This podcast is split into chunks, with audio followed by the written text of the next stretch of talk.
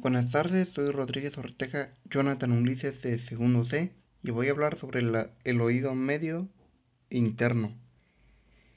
El oído medio está entre el oído externo y el interno y lo conforman la cavidad timpánica, los huesecillos del oído, los músculos del oído medio, la mucosa del oído medio y la trompa auditiva.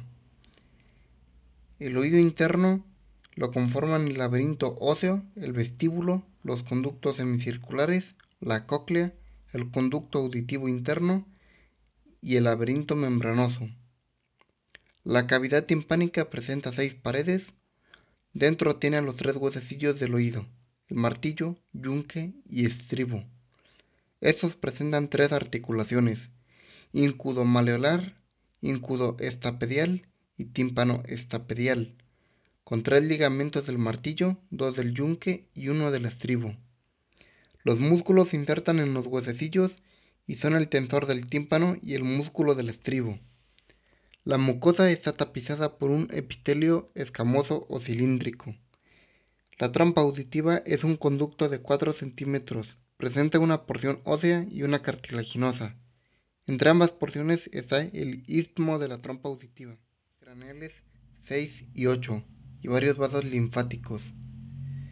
El laberinto membranoso está conformado por el laberinto vestibular y coclear.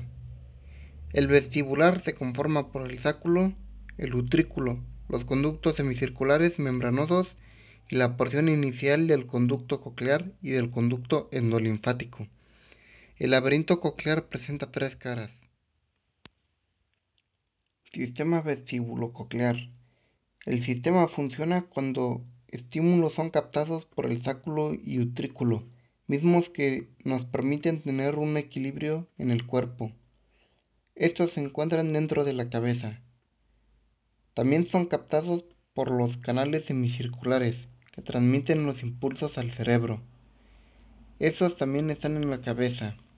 Cuando detectan un sonido, la oreja se van adentrando en esta hasta llegar a estos órganos y finalmente llegan al cerebro.